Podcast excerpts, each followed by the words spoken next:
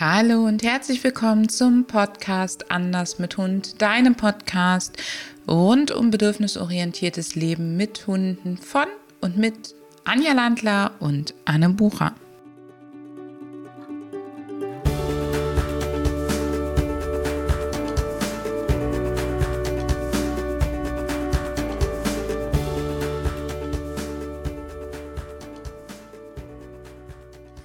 Der Sommer rückt näher, die Inzidenzzahlen sinken, viele von uns sind geimpft.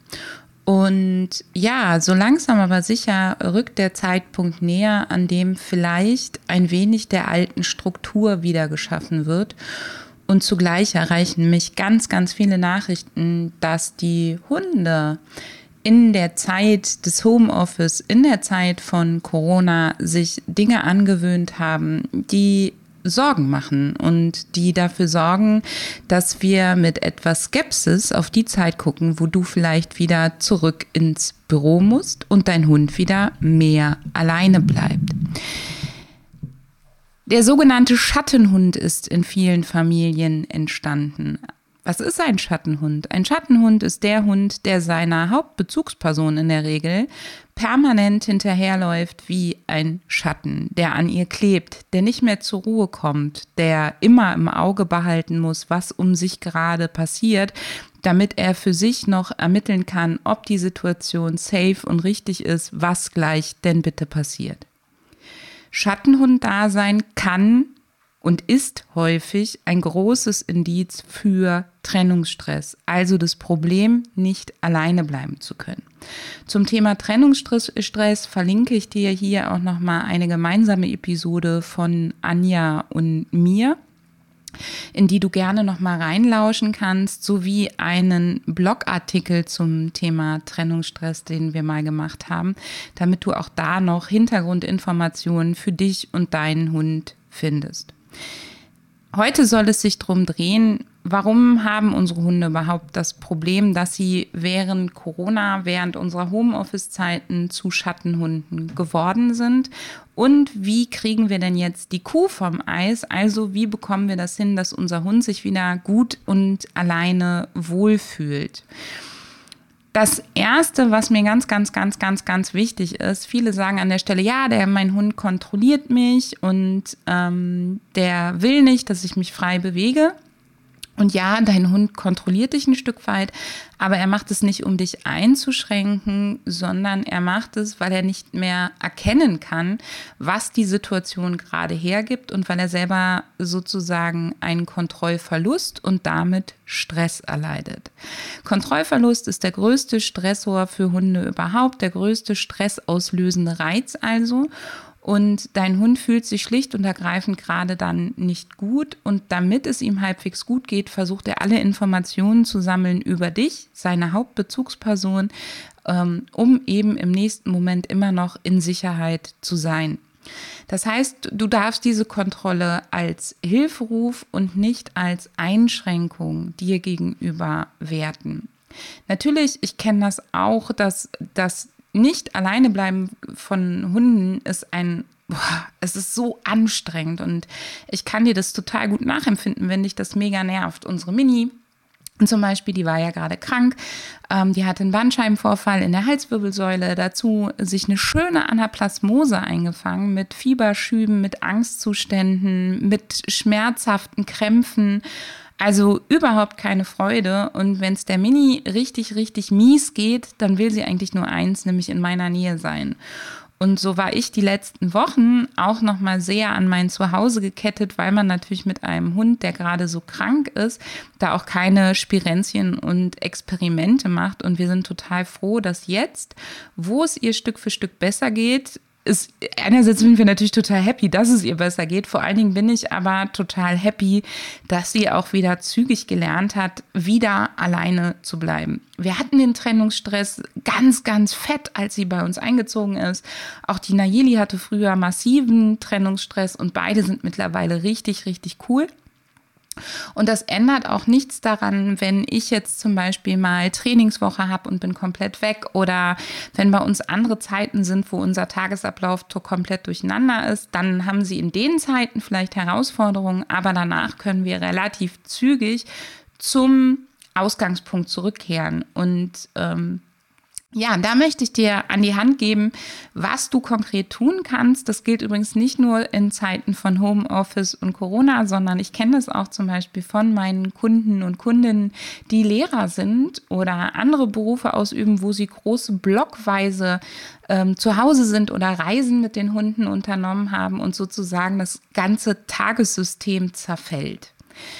Die fehlende Struktur und die fehlende Sicherheit, was im nächsten Moment passiert, ist in der Tat der größte, größte Faktor daran. Das heißt, unsere Hunde wissen einfach nicht mehr, hey, wenn die die Frühstücksteller abräumt, dann geht die sich nochmal die Zähne putzen, äh, guckt nochmal äh, den Check im Spiegel nach, zieht sich die Schuhe an und geht aus dem Haus, sondern es ist einfach in der Regel nicht mehr der Fall. Das heißt, ihnen fehlt total die Vorhersagesicherheit, wann etwas passiert.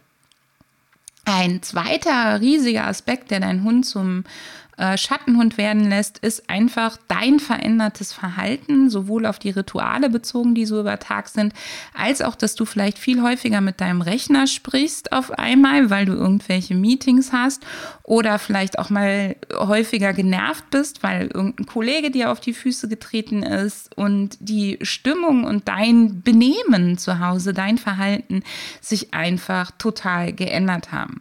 Vielleicht, je nachdem, in welcher Familienkonstellation du lebst, lebst, ist auch insgesamt die Stimmung ein bisschen schwieriger geworden, weil natürlich der Platz zu Hause nicht bei jedem drauf ausgelegt ist, dass alle zu Hause sind immer und zu Hause arbeiten, sondern in der Regel ist ja so gedacht ist, dass man nur einen Teil des Tages zu Hause verbringt.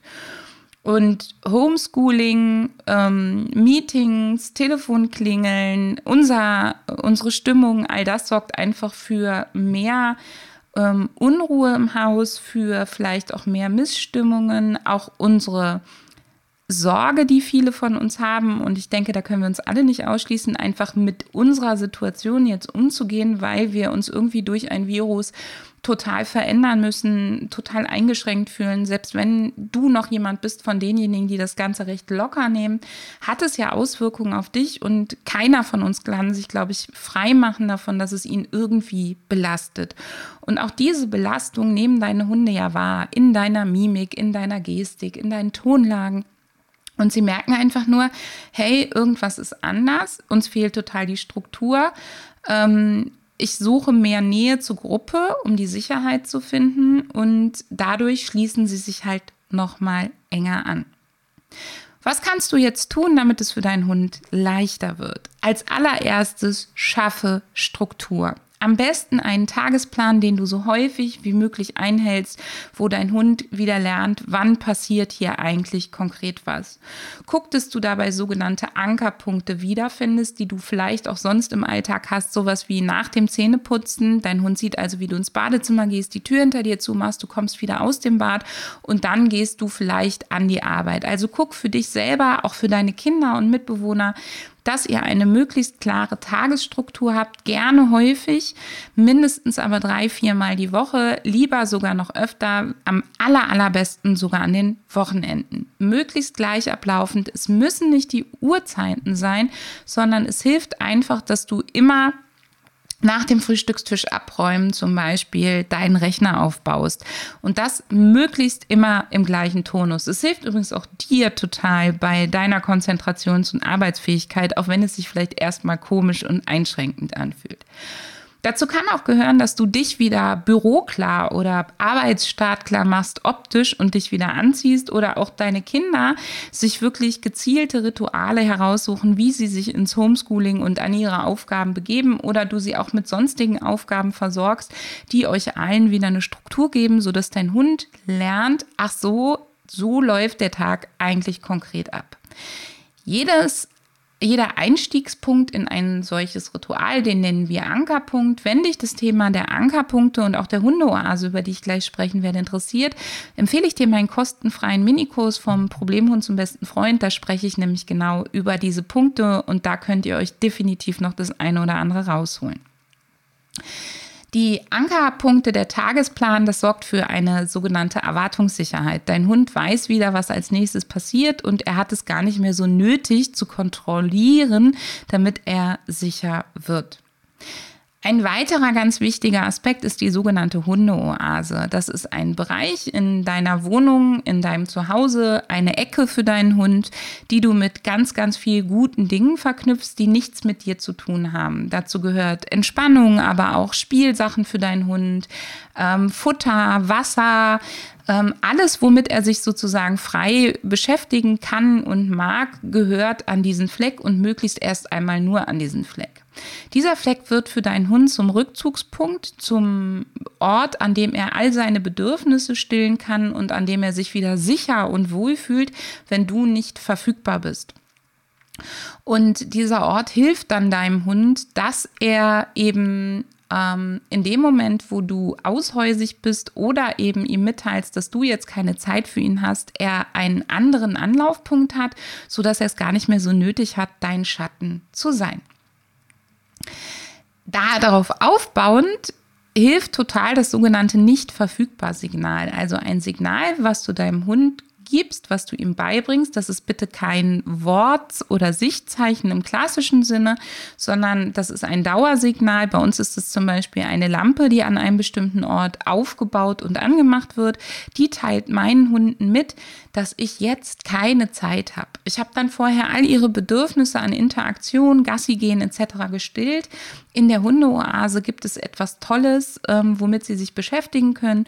Und ich baue das nicht verfügbar Signal ganz viel in Kombination auf mit ähm, Handlungen, die sie eh kennen, wo ich eh nicht für sie da bin. Das heißt, ich gucke da ganz viel auf meine Rituale und verknüpfe das damit. Und so lernt dein Hund, dass auch wenn du anwesend bist, du ihm gerade keine Stütze bist, sondern er auf sich alleine gestellt bist, ist und du kannst dich sozusagen Stück für Stück wieder entziehen, ohne dass du aus eurem Zuhause entschwindest. Den Aufbau dieser Sachen lernen zum Beispiel alle unsere Teilnehmerinnen im Jahresprogramm ein echtes Team schon im Basiskurs, also in den ersten vier Monaten, weil ich das für elementar wichtig halte. Im Übrigen auch, wenn ein Hund gerade einzieht, also egal ob Welpe oder Tierschutzhund, das sind für mich ganz, ganz elementare Signale, die und, und Werkzeuge, die einfach jeder Hund zur Verfügung haben sollte. Ja, und wenn du diese Sachen hast, dann kannst du deinen Hund auf das, hey, ich bin irgendwann mal nicht mehr dauernd für dich da, vorbereiten. Nämlich zum Beispiel, indem du guckst, dass du dein nicht verfügbar Signal häufig gibst in der Zeit, wo du später auch wieder arbeiten möchtest. Ähm, dass du Einkäufe und Erledigungen auf die Zeiten schiebst, wo du auch sonst nicht da sein wirst. Wenn das nicht unter der Woche geht, weil du da eben am Rechner sein musst, dann vielleicht am Samstag und dort eben gezielt wirklich so aus dem Haus gehen, als würdest du zur Arbeit gehen. Je häufiger du das machst, desto leichter und einfacher wird es für deinen Hund, dass du wieder das Haus verlässt. Und ich würde auch die Spaziergänge genauso gestalten wie vor Corona, wie dann, wenn du wieder arbeiten gehen musst. Das heißt wirklich die Morgengassi-Runde, die Mittagsgassi-Runde, die Abendgassi-Runde, wann auch immer du gehst, genauso gestalten, als würdest du danach das Haus verlassen wollen, beziehungsweise von der Arbeit kommen, etc. Je mehr du dir darüber klar wirst, wie deine Abläufe normalerweise sind, wenn du ganz normal arbeiten gehst und deine Kinder ganz normal zur Schule, gehen, und je mehr kleine Rituale du wieder in euer Leben integrierst, desto einfacher wird es für dich und deinen Hund wieder. Und wenn dein Hund mal wirklich einen äh, krassen Trennungsstress ähm, entwickelt hat, wenn er gar nicht mehr alleine bleiben kann, dann schiebt es bitte nicht auf die lange Bank. Das ist ein echt ätzendes Thema zu bearbeiten, weil man sehr, sehr systematisch, kleinschrittig und strukturiert vorgehen muss. Und ich freue mich natürlich, wenn du das dann, wenn du das Problem hast, dich bei uns meldest und mit uns machst. Aber such dir so oder so an der Stelle bitte, bitte Unterstützung, damit ihr beide euch wieder wohlfühlt, du deine Freiheit auch irgendwann wieder erlangst und das Haus guten Gewissens verlassen kannst und dein Hund die Zeit ohne dich gut verbringt, vielleicht sogar genießt. Ich hoffe, dass diese Episode dir weitergeholfen hat und freue mich, wenn du beim nächsten Mal einfach wieder reinhörst. Bis dann!